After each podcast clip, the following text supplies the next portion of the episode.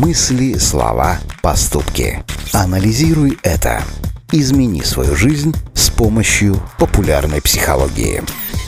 Представьте себе, что вы пришли на работу, у вас полно важных дел, а все валится из рук, и вы никак не можете сосредоточиться. У психологов на этот случай есть несколько интересных советов, которые помогут быстро вернуться в трудовое русло.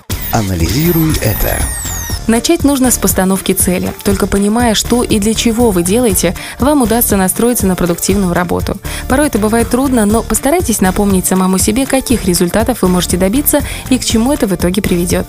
В этом отлично помогает составление плана. Возьмите за привычку браться за работу с блокнотом в руках. Во-первых, предварительно продуманный план сэкономит вам время. А во-вторых, сделанные во время процесса пометки помогут вам не отвлекаться. Кстати, про отвлечение. Постарайтесь убрать из поля вашего зрения все лишнее, ведь даже банальные вещи порой способны сбить с фокуса. Чем меньше раздражителей, тем лучше.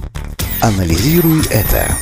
И еще один важный совет от психологов. Постарайтесь найти тихое и укромное место. Шум – это наиболее неприятная вещь, не позволяющая сосредоточиться. Даже если вы работаете в многолюдном офисе, всегда можно купить качественные наушники, ну или хотя бы на время уйдите подальше ото всех, отдохните и снова возвращайтесь к работе. Помните, что чем меньше вы отвлекаетесь, тем эффективнее тратите свое время, а значит, результата вы достигаете быстрее и продуктивнее. Анализируй это.